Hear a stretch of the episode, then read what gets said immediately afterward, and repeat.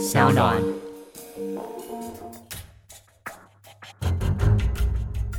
什么是真相？什么是正义？跟着台湾建士权威阿善师，重返那些离奇轰动的命案现场，请听阿善师的见识实录。各位听众朋友，大家晚安，欢迎收听今天的阿善师的见识实录。我是阿善师谢松善。大家好，我是子荣。今天的节目呢，开始我们一样呢来分享呢，听众朋友给我们的留言，在呢 Apple Podcast 的上面呢有一个 K N G E L A 啊，我们暂且念成 Angela，如果念错了也麻烦您好跟我们纠正一下。Angela 呢，她说，往往呢看新闻报道的案件，一般人呢并不了解第一线呢现场的状况。那阿善师呢会用很浅显的方式来说明呢专有的名词。另外呢也很感动呢，阿善师把有血有泪的人性呢和挣扎分享给大家，让人觉得呢国内的见识科学真的是值得信赖。好，并不会呢武断地。从某一个方面，哈，然后主观的方面去做一个案件的判断。其实我也说明一下，哈，国内的建设的状况。其实呢，国内建设呢，在早期，我们说呢，科学办案，其实呢是污蔑。科学办案呢，讲的就是刑求逼供。对，在早期。那这几年呢，现在讲科学办案，已经没有人把它误解、污蔑成为刑求逼供。现在讲的是真正的。从现场收证，从侦查的过程收集歹徒犯罪的相关的证据，啊，这才是真正的科学办案。当然，这个过程之中要非常感谢呢，我的老师，哈，就是李昌钰博士，他其实呢，真的几十年来不遗余力的帮国内来呢培植一些啊后进。所以呢，国内呢有很多的见识的一些专家呢，其实都是呢李昌钰博士哦协助训练的。我们都有送到国外呢去哦做一个呃专业的这个培训。那另外呢，国内也有专业的见识科学系哦，就是呢这也是呢李昌钰博士提议呢要在警察大学设立一个专业的见识科学系。而且你知道吗？见识科学系。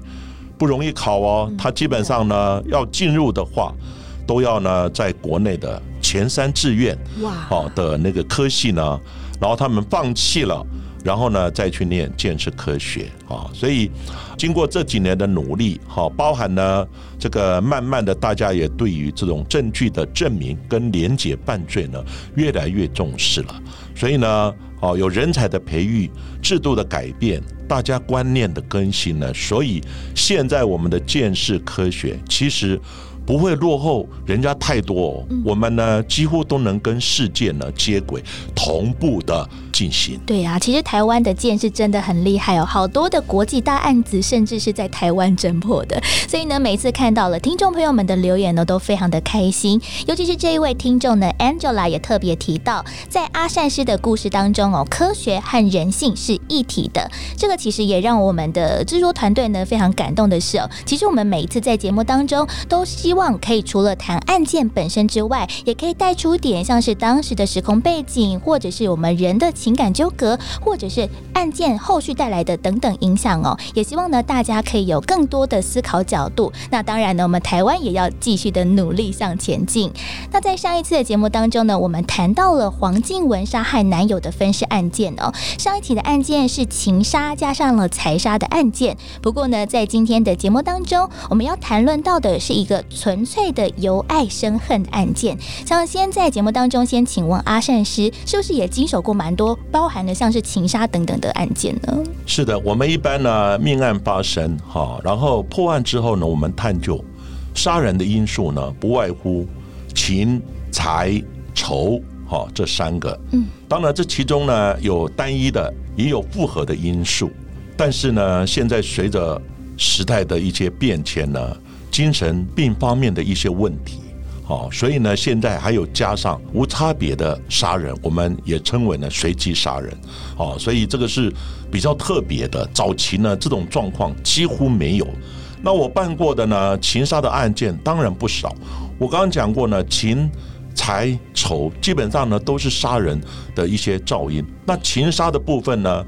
它发生在各个年龄层，好，这个情感杀人呢，我用一个叫钟摆理论，好，就是呢，你如果爱得很深的时候，你发现对方背叛你，或者是说发现对方对你冷淡，但是你已经付出全部了。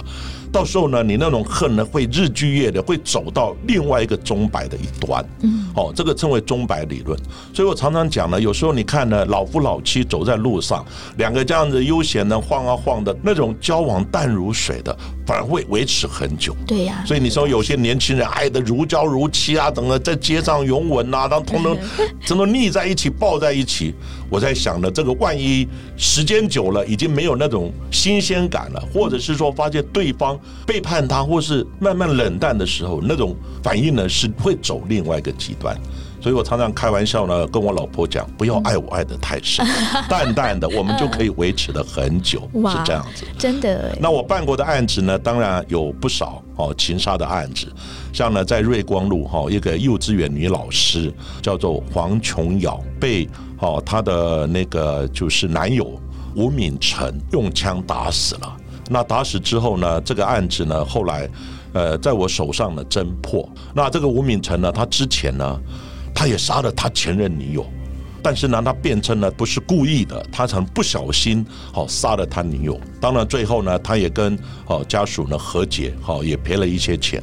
后来法官呢才判他八年，变成意外呢就是伤害致死这样的一个状况，关了两年九个月才出来。天哪！杀一个人关两年九个月，太快，这什么天理啊！后来呢，他在十年之后，他再办一个案子，就到我的辖区呢，台北市内湖呢，瑞光路幼稚园，哦，这个地方杀了一个哦，他的这新任的女友呢，黄琼瑶。当然，这个案子呢，鉴定结果呢，他杀的姿势不是他所辩称的，说哇，这不小心枪支走火。我说你杀他的时候是蹲着。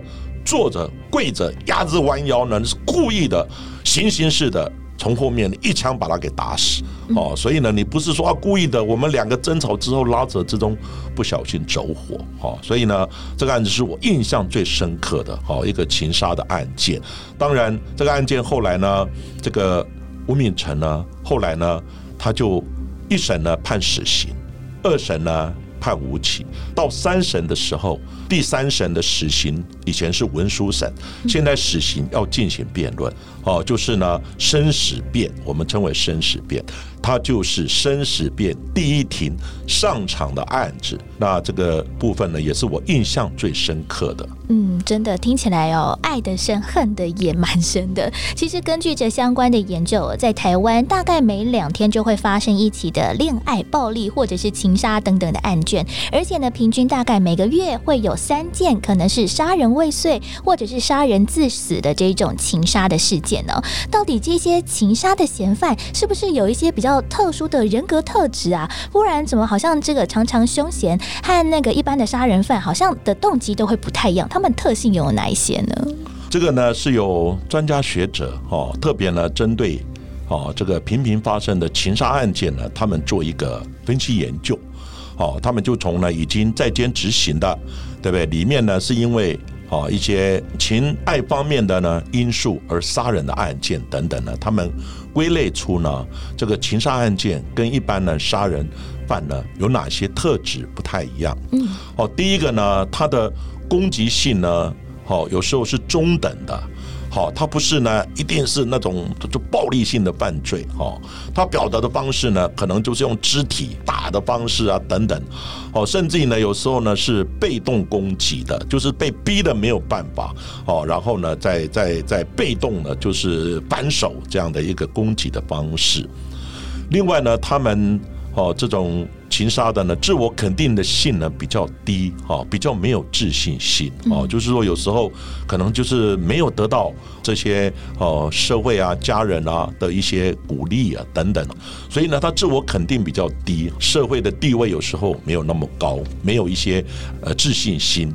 另外一个特质呢，他会害羞，然后比较内向。哦，就是呢，呃，台语叫避暑啊，哦，他避暑哦，就是害羞呢、内向，然后呢，不喜欢交朋友，或是呢，参加一些社交活动。但是呢，如果说，哎，他有机会认识的话，他可能会投下呢很深的感情。但是呢，发现感情如果发现有问题或背叛的话，他的反应呢就很强烈。另外呢，他的情绪呢比较偏向忧郁，好，就是呢还有比较有迫害感，比较有一些压力等等呢，或者是说哦比较怀疑呢自己哦是哪个地方好像不对劲了，哦有那种被迫害的那种感觉，哦情绪呢跟精神有时候反应会比较。激动一点，好，大概是这几个特质了。当然，有几这几个特质呢，我们有时候交往的时候，男女朋友交往的时候，其实在很多的日常行为之中、谈吐之中，其实可以看得出来，仅供大家呢做一个参考。嗯，真的要多多的观察一下我们身旁的人哦，不管是情人或者是家人朋友。不过呢，我们今天要谈论的案件是发生在民国八十九年，一向平静的淡水小镇，却酝酿弥漫一股不。不安的氛围，在一场餐会上，出身建筑世家的二十五岁男子王伟宏结识了二十岁的学生张雅玲。没想到，这也是一起轰动全国的情杀命案的序幕。哎，到底发生了什么事情呢？阿善师，这个案子呢，其实它比较特别的，好，就是呢，被害人是学生，而且被杀了一百七十六刀啊！天哪！当时我听到这个数字，我说怎么可能？你杀到手都会酸掉。这个过程是这样子啊，凶险呢是二十五岁的王宏伟，好，其实呢他的家境呢相当的优渥，他的父亲呢是淡水一家呢建商，好一个知名的建商，所以呢他在王宏伟呢年轻的时候，他就买了一台白色的 Benz 的轿车呢给他代步啊，嗯，所以呢有一天呢在朋友的介绍之下呢，他跟二十岁的女子张雅玲。在淡水的家乐福呢，在买东西的时候呢，也是在朋友的介绍之下，他们就认识了。那两个人呢，哦，和几位朋友呢，他们有几次的结伴呢，有出游，哦，就是大家呢，就是讲好了几次的结伴出游。那王宏伟呢，就频频的跟张雅玲呢表示说，我想追求你，所以呢，他想追求呢张雅玲，但是呢。最后呢，却被张雅玲她拒绝了。那王宏伟呢，他曾经对外说过，他没有东西呢是得不到的。他更曾在日记上他写下：“我得不到的东西，别人也别想得到它。”所以呢，从这里我们就可以了解，第一个，从小呢他就有这种价值观的偏差。他认为说，我要的，我是有什么得不到的。然后父母亲呢也非常的宠他、爱他。所以呢，他就变成有偏差的一种个性。相对的，他如果得不到的，他也要玉石俱焚。我今天得不到的，你拒绝我了，别人也别想得到他。所以呢，距离呢上次呢追求不到一个月之后，就是呢上次他表达他要追求呢张雅玲，结果追求不成之后呢，之后一个月，两人呢又到了宜兰参加吉普车好的一个相关的活动。那王宏伟呢，再度的向张雅玲呢表示，说我真的很想追求你，表白呢，他要追求的意思，但是同样呢，遭到呢张雅玲的拒绝。谁都没有想到呢，这三番两次的表态，跟三番两次的遭受拒绝呢，就造成了王宏伟心理上非常的打击，非常的愤怒啊，所以呢，也就慢慢的酝酿成为未来的杀机啊。其实，在爱情的世界当中哦，占有一直是非常重要、不可或缺的元素。但是如果超过了原本守住的那一条线的话，就很可能哦，大大的增加了犯下了滔天大错的可能。就像这起案件是在民国八十九年九月二十六号早上六点四十分左右，也就是呢两个人从宜兰回来之后的第三天。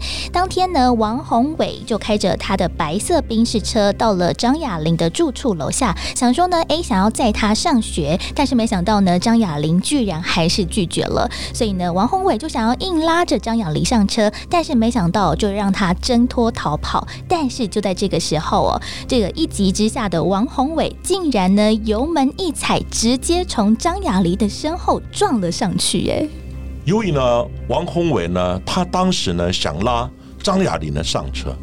但是呢，张雅玲呢坚决的拒绝呢，甚至于呢，他开始要逃跑，企图要逃跑。但是呢，王宏伟真的整个呢人就整个到激怒的状态。所以呢，你说你敢拒绝我？因此呢，那个张雅玲在前面跑呢，王宏伟因为开着 Benz 的车呢，他就踩的油门，从张雅玲的后方呢，叭一下就跟他撞上去了。嗯，就撞了以后呢，张雅玲呢头部呢，因为撞的时候头部一定是倒地啊。头部倒地呢，当场就是昏迷了。结果王宏伟呢，在那个张雅玲倒地之后呢，他下车查看，看看张雅玲的状况，确定了他不会动了，已经昏迷之后呢，抱起来就把他放到后车厢，就这样载走了。所以呢，凶手看起来行动是相当的镇定了。所以呢，我们研判呢，他应该是预谋犯案。王宏伟以为呢，自己的所作所为没有人知道，也没有人看到。可是呢。在那个时候，在巷口，都是呢，我巴上了，而且呢，有人呢特别的好心，暗中呢也记下了车号，所以很多事情呢，其实呢天理昭昭啊。事后呢，邻居他有表示，因为呢那一天呢，他的公公啊，就是邻居的公公，他一大早呢还没有睡觉，他就有听到呢车辆撞击的很大的声音。他就出来看，看的时候刚好看到呢，王宏伟把一个女生呢抱起以后塞进后车厢那一幕，他又亲眼看到，而且呢手还掉到外面来，他又把它拿进去。发生事情的那一段时间，那几天呢，白色宾士啊都在案发现场有逗留，就表示呢可能有过来看看，或是呢勘察一下现场，或是呢了解现场的哦一些反应的。那几天，这个白色的宾士车都有在案发现场有逗留。当时呢，淡水的分局的中正路派出所呢，依据这个车牌的号码呢，就去查访车牌号码的这个主人，就查到呢王宏伟他家里面去了。那个时候呢，其实警方就知道那个车子呢应该是他开的。追求不成，反倒伤害对方的王宏伟，在撞晕了张雅玲之后，到底把她带到了哪里去呢？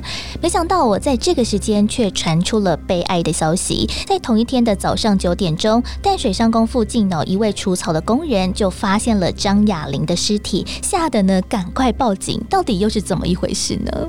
那警方呢接获通报之后呢，也马上赶抵现场了解，结果呢发现死者下体暴露。整个下体铺路，仰卧的，双手呢往外张，两脚呢它成了那个曲曲状的，就是好像呢弓曲一样，两脚呢就是把那个膝盖弯起来，曲曲状的方式。验尸后呢，法医发现死者的致命伤呢是在颈椎，他的颈椎几乎全部被砍断了，那只剩下个头晃啊晃的。到最后呢，法医相验呢，只发现了后颈部的皮还连着一个头在那边，他身上的大小的伤呢，全部加起来有一百七十六刀啊！天哪！而且脸部也被砍烂了，也遭到毁容了，非常的惨啊！不过呢，我们前面有提到，由于发现尸体的地点呢比较偏僻，在那个地方并没有监视器，也没有住家，所以呢，整个案情呢呢陷入了焦灼。那这样的手法可以确定呢？明明就是要置对方于死地啊，死后的弃尸啊。那张雅玲当时呢还是学生，警方查呢，她的生活的范围、生活的交往圈呢，其实是非常单纯的。那到底谁会是呢？这么痛下杀手的凶险呢？难道真的是王宏伟追求不成？狠心的砍杀一百多刀吗？警方也很想了解。就在那案发的隔天早上，王宏伟呢在家属的陪同，他呢主动的向警方报案说，他车子失窃了，并且否认呢和张雅玲呢的死呢有关。当然，警方也不是笨蛋啊，警方一查的时候发现好像不是这样子，因此警方呢不太相信他，早就呢把王宏伟。就列为呢重大的清查呢这个涉嫌人。那警方更在他的指甲缝隙里面测到了血迹反应。此外，他在台北博爱路的住处的球鞋虽然已经清洗过了，但是呢，也测到了相同的这种血迹反应。后来呢，也在他的车上呢，这个找到了一些相关的血迹。当然，有血迹并不代表他一定是凶手。对，也是。可是你要讲出一套合理的解释。嗯。你什么时候会接触他？对呀。你什么时候会接触被害人的血迹？那呢？有时候清洗过的像鞋子，因为它有很多的细缝，嗯，还有呢一些纤维，哦等等，它有很多的一些小的地方。你即使清洗，可是血呢会渗到纤维组织里面去，所以呢有时候呢并不能完全的就会清洗掉。当然呢，我刚刚讲过，指甲有血迹，你的球鞋有血迹，还有你车内有血迹，并不代表你就是凶手。对，可是你总要提出一套合理的解释啊。相对的，警方呢也会从很多的监视器、很多的过程一一的。来加以呢证明或是驳斥，所以呢，承办员警呢，他有表示，当时呢，凶嫌呢一概否认，你讲什么我全部否认，而且他说呢，车子是别人开的，那别人开的，你总要讲出那个人是谁呀？嗯，那你车子掉了，好，什么时候掉？你车原来停在哪里？什么时候被开走的？后来呢，经过警方查证之后，种种的迹象都显示，车子就是他使用的，是他一个人开的。再加上呢，他说不认识张雅玲，或者跟张雅玲的死无关。其实呢，他跟被害人原本就是认识的，嗯，而且也有邻居也有看到，当时他有在现场出现。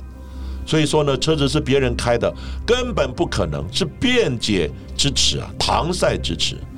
所以呢，在种种的证据佐证之下，警方经讯问之后呢，王宏伟在。罪证确凿之下呢，没有办法再否认了。最后，他终于坦诚办案，是他呢为了追求不成呢，而杀害了张雅玲一百七十六刀啊。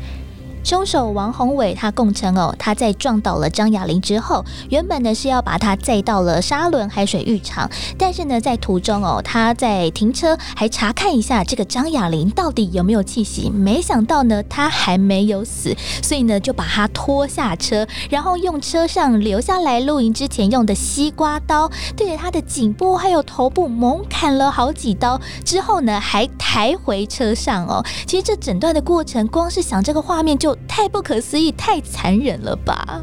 是的，我们听了子荣这样的叙述，我们就毛骨悚然。但是呢，更残忍的是呢，在王宏伟呢准备要弃尸的时候，他打开后车厢呢，发现张雅玲还有气息，还在挣扎。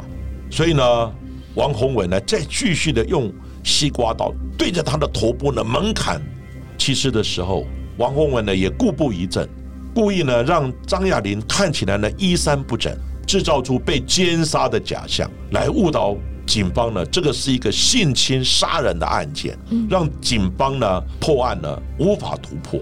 那至于呢误导办案的这一部分呢，其实常常会发生。嗯，最常见的是命案，在里面杀人之后呢，一般命案都是。熟人，而且呢有迹可循的，嗯，所以呢他故意把现场搬动啊等等，就变成窃盗侵入杀人的案子。对，有可能。另外呢，其实像这个案子明明就是一个杀人案件，他就把呢裤子褪去，或者说呢衣衫弄得不整，嗯，就觉得好像是性侵的案子。所以呢这种情况呢其实是不少，但是呢警方当然就要从见识，因此见识呢在这种案件里面非常重要。像呢。一般窃盗有窃盗的模式，窃盗的现场的形态，因此形态学呢，在我们现场见识呢，也是蛮重要的。窃盗呢，他不会把衣服整个翻得乱七八糟的，也是，对不对？有些不重要，他一定会很有经验的找一些重点的地方，哎，翻动一下，对，不会把你棉被也翻了，里面的衣服全部倒出来翻了等等，所以呢，你反而弄得更乱，反而呢，这种。伪装现场的迹象越明显，那性侵当然性侵我们就看下体衣服上有没有找到相关的基证嘛？你性侵就要有相关遗留精液等等这一部分，所以警方也不是笨蛋啊。对，所以我办过的案子呢，有很多呢被误导的案子，但最后都能厘清了。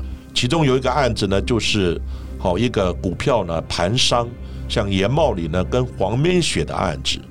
哦，原本呢警方呢当时被误导，哦以为呢是夫妻互殴的案子。嗯。可是呢后来呢发现呢是有侵入的迹象。嗯。然后呢歹徒呢也做了一些伪装呢，可是最主要是他呢在作案的过程手受伤了。哦。还有现场的基证，嗯，还有被害人的指甲内。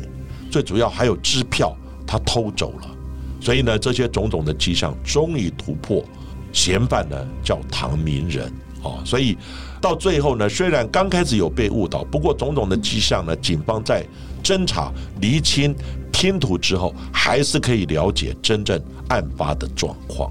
嗯，也在王宏伟哦坦诚了犯案之后呢，士林地方法院在一审判决他是无期徒刑。那王宏伟的律师也以他之前有服用一些药物，或者是有罹患一些精神相关的疾病为由哦，希望呢能够获得减刑。而且呢，王家也希望以新台币呢八百五十万元和张家和解。但是呢，当然哦，张雅丽的家属认为王宏伟他在犯案之后不肯道歉，而且呢也没有说出杀人的地点还有事实。认为他没有悔意，所以呢拒绝和解。其实我一直哦，在很多的节目我都有讲，杀人哪有和解的问题？又不是车祸，嗯，车祸只是物的损伤，那你赔我钱就就解决了。人命是无价的，你杀了我的家人啊，你赔了钱我们就达成和解，这只是表达你的忏悔之意而已，并不是哦和解之后法官说啊，因为你有悔意了，你和解了，所以呢就把你轻判。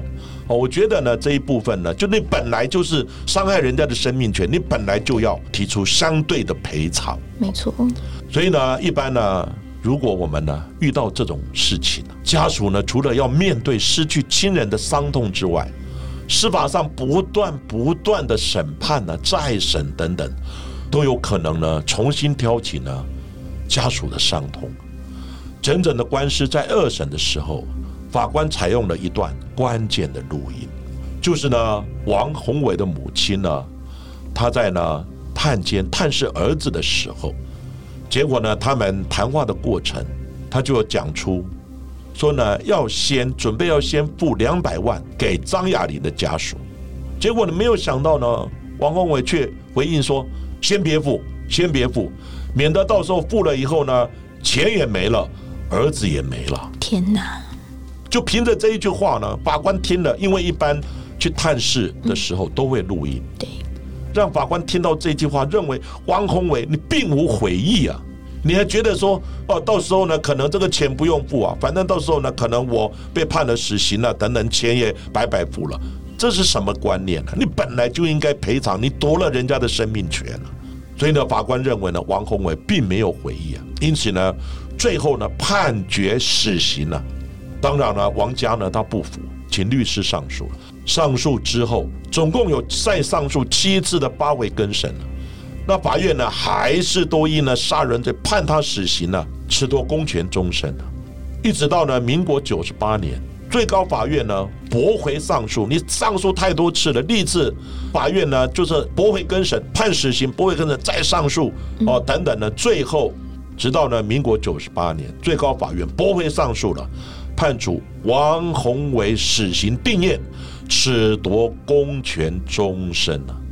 律师呢申请再审呢多次失败之后，转向呢最高检察署呢申请非常上诉，这是最后一个手段。嗯，在民国一百零六年的时候，当时的最高检察署的检察总长严大和他就认为。王宏伟，我看他的状况呢，是遭到情变刺激了。因为呢，他们平常呢，他之前就有跟张雅玲呢，他们有交往，其实也坐过他的车几次。可是后来张雅玲可能觉得说，这个男的我不想跟他交往，所以呢，王宏伟是遭到情变的刺激，因而杀人，不算是呢极端最严重的杀人罪行。他杀人是有原因的。所以呢，他就依两公约的规定呢，不应该判死，而且法院呢并没有就王宏伟到底有没有教化的可能来进行调查。其实这里呢，到底有没有教化呢？见仁见智啊。没错。所以我常常讲呢，有免死的 SOP 啊。你在监狱里面表现很好，开始抄经信教，开始受洗等等，然后呢，抄的经越多，判刑就越低。这个叫免死 SOP，这个就有教化的可能吗？最后，在民国一百零七年的时候，又被最高法院驳回啊。一直到呢去年，就是民国一百零八年。王宏伟的律师呢，再提出啊，王宏伟在案发之前呢一个月，台大医院呢，他曾开立呢抗焦虑的精神疾病药物给他，以及呢有攻击性的副作用呢的一个控制呢癫痫的药物呢给王宏伟，并且鉴定呢王宏伟过去呢曾滥用过安非他命、海洛因等，所以呢他可能会有精神上的失控的问题。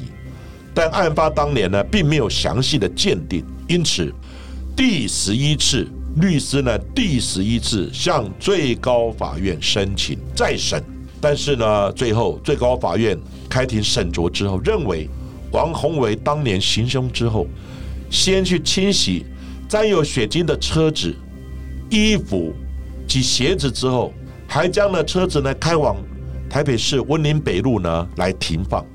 伪称是被偷了，搭乘计程车呢到大学去打球。你杀人之后还有心情去打球，并向呢警员谎称汽车遭窃，显示凶手呢在案发后能从容的处理，并且呢企图呢掩饰罪行，处理相关的基证，毁灭基证。认为王宏伟呢办案的时候并没有精神障碍或其他心智异常的问题。刚才听到了这个最后的判决过程，其实非常非常的艰难呢。而且呢，其实他的律师团呢一直不断的提出了很多的新的证据吗，或者是一些问题。但是呢，在当中有看到了，其实要申请再审，其实是一件蛮困难的事情呢。再审呢，其实不容易啊。依据呢《刑事诉讼法》第四百二十条第一项第六款，哦，它的规定，哦，是因为。发现新的事实或新的证据，由这些事实或证据呢单独或与先前的证据综合研判的时候，主认为呢受有罪判决的人呢应该受呢无罪、免诉或免刑呢或轻于呢原判决的相关的罪名。简单讲，就是有新事实、新证据。嗯。单独或综合的研判之后，发现之前的判决是错的，应该无罪、免诉、免刑，或是比较轻的这样的刑责。当然呢，四百二十条呢，其他还有，譬如说呢，已经很明确找到证据，因为当事人诬告伪证，嗯，或者是说呢，证物呢是变造、伪变造的，哦，或者是说呢，判决呢的一个依据呢有变更的。或者是说呢，相关从法官、检察官、警察等来办这个案子，他有违法失职者，已经确定之后，你可以提起再审。当然呢，依据我所了解呢，再审提出的概率算不少，但是确定再审的案件呢是有限。简单讲，检察官、法官怎么可能同样的？就是你提出一个新的东西之后，嗯，来自己打自己的脸，也是哎，好，就是呢，除非你真的很明确的，否则基本上呢也很难自打嘴巴。嗯，不过呢，其实哦，虽然王宏伟的再审一直没有申请成功，而且呢，历届的法务部长其实也都没有签署死刑的执行令呢，所以王宏伟到现在呢，一直被关押在台北看守所。而在案件之后，其实也发生了一些比较灵异、无法用科学解释的怪现象。哎，其实呢，我在节目中也一直讲，不要不信鬼神了。我绝对相信我们的世界上有第三的灵异的这种力量存在，甚至有时候呢，使者会来索命呢，甚至来协助破案没错，因为呢，天理循环呢，冥冥之中自有注定。所以呢，王宏伟呢的办案的车辆，后来被移到呢淡水的汽车呢托管厂呢，长达七年。有人会问，为什么车辆要放那么久呢？对呀。因为它也是一个犯罪的工具啊！嗯，你车子绝处弃尸啊，哦，所以呢，它也是犯罪的工具，相关的犯罪的工具，犯罪重要的证物也算是一个证物，我们都要呢予以查扣，然后呢变成审案之中呢，万一有必要的时候，至少还可以再检视哦，再查看一下。所以呢，一般来讲，很多的命案的车子呢，其实在审判的过程之中，那没有地方放啊，对呀。最后呢会放到呢警方，好，其实有一个就是呢赃车，像车子被解体啦，嗯。然后呢被拼凑的 A、B 车啦，作案的车辆啦等等，都会有一个类似呢赃车或汽车托管厂会弄到那个地方去。对。啊，有时候审判期，有时候长达五年、六年、七年，甚至于到十年之久啊。哦，所以呢，这个是没有办法的。像之前讲过的案件呢，无尸命案的车子也发生灵异的事事件，结果呢，那车子就放在分局的那个车辆的那个停车的那个地方，也长达六七年之久啊。晚上也都发生了一些灵异的事情。所以呢，王宏伟这个犯案的车辆，曾经有监视器呢拍到，大概在晚间七点多的时候，那一台呢作案的白色宾士的后车厢，会在没有外力的情况之下呢，自动缓缓的打开了，而且开启之后呢，还会呢自动的再关起来啊，天哪，打开关起来，打开关起来，多吓人啊！把托管厂的管理员吓了一大跳啊！后来他们去检查呢相关的东西，发现呢没有一些什么零件或哪里呢失灵坏掉的啊、嗯开始呢整个呢开始大家呢真的是毛骨悚然。此外啊，在王宏伟呢犯案的地，就是丢弃呢那个尸体的地方呢，在十八年后再次的发生杀人弃尸的案件。这也是呢之前我们所谈论过的，二十岁的香港的男大生陈同佳，在台北呢杀害二十一岁的女友潘晓莹之后，跑回香港的那个案件，嗯也是引发了香港反送中的主要的一个案件。那他弃尸的地点就在呢台北捷运的竹围站外面的草地一样，跟现场呢基本上都很雷同。嗯，其实发生了这些灵异或者是科学无法解释的点哦，还有其他的，像是我就看到了好多的报章杂志当中都有采访到了张雅玲她的姐姐哦，她的姐姐呢其实哦都非常心痛她妹妹失去生命，而且呢她也说每次呢只要开庭要审查这个案件的时候，一定都会下雨，而且除了下雨之外哦，也会在她妹妹张雅玲的房间的墙壁上面就会渗出一些红色的雨水，而这个雨水呢，真的非常的可怕，鲜红色的，让家属看到了真的是心很酸，一定是呢心有未甘哦。这个冤屈呢，真的无处可伸哦，所以呢才会在房间呢下下这个红色的雨哦。而这个案件呢，我们先讲到这里哦。前面呢，我们有提到哦，这个案件的破案关键是在凶手的手指头还有鞋子上呢，曾经踩到了这样子一个血迹反应，而且血迹的见识呢，也是阿善师有所见识的专长。所以呢，我们在节目当中想要请问阿善师，到底是要如何测试物品或者是手上有没有这些的血迹反应呢？其实呢，之前我有讲过，有血迹并不代表你就是凶手，但是呢，你要做一个合理的说明啊。嗯，为什么会有血迹？你有没有机会去接触到这个被害人，或者过程？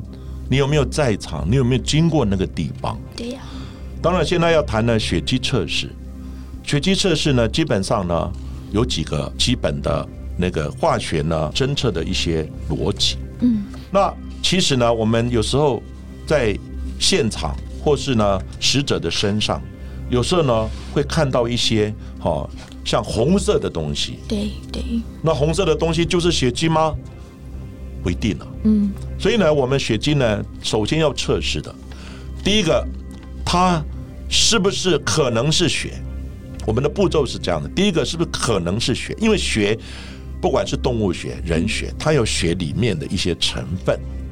那成分呢，有时候这些成分呢，会跟哦一些呢化学的试剂会反应。所以呢，首先呢，先测试可不可能是血。嗯，再过来呢，确定它是血，因为呢，有时候在第一步可能是血就排除了，也许是槟榔渣，嗯也许是颜料这个油漆、颜料，好，或者是说其他的呃汁液之类的，哦，就番茄番茄酱。哦，等等，可能了，所以呢，先做可能是血。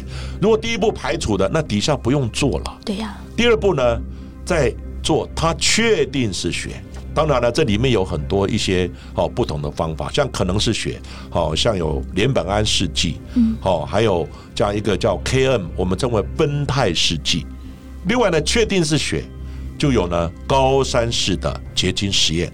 确定它真的是血，我们就是有一些化学的方法来看它的结晶反应，确定是是血。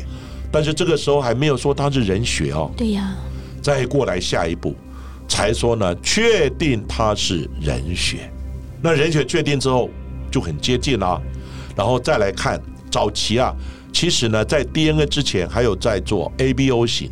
嗯，每一个人是 A 型、B 型、O 型，还有它的酵素型别分析。那现在，因为呢，基本上呢，他要花很多的时间，从 A、B、O 型再过来酵素型别分析等等，也要花蛮多时间的。所以现在就直接确定是人血之后，直接就跳到。DNA 对呀，比较 DNA。现在人血呢已经有商品化的东西，所以前面我们也就省略掉了，我们直接点上去，就像呢那个验孕一样，嗯，就像我们哦检验呢有没有怀孕啊等等，它会跑出几条线，所以呢现在已经有商品的东西，我只要把这些哦可疑是血的东西溶解之后点上去，它就变成是一个抗原抗体呢一个免疫血的原理。点上去呢，出现两条线，它就是人血。所以现在已经有这样的商品，使我们见识人员方便不少。嗯，但是刚才所提到的这个是血点上去，但是有如果有些血是干掉，或者是这个状况非常不好的话，那这样子还测得到吗？其实血干掉哦，你要知道，在我们的血液，嗯，跟精液一样呢，它是属于生物性的基症。那生物性的基症有一个特质，它呢最怕。热跟最怕湿，所以你干掉反而更好啊。哦，是，因为呢，它湿的话，它细菌就开始滋长；热的话呢，也容易呢让它裂解或细菌滋长。所以呢，我们生物性急症，包含血液、精液、唾液等等这些呢，它必须在冷、温度低跟干的情况。所以呢，有时候卫生纸上面一滴血，或是呢桌面上一滴血，在开放的空间。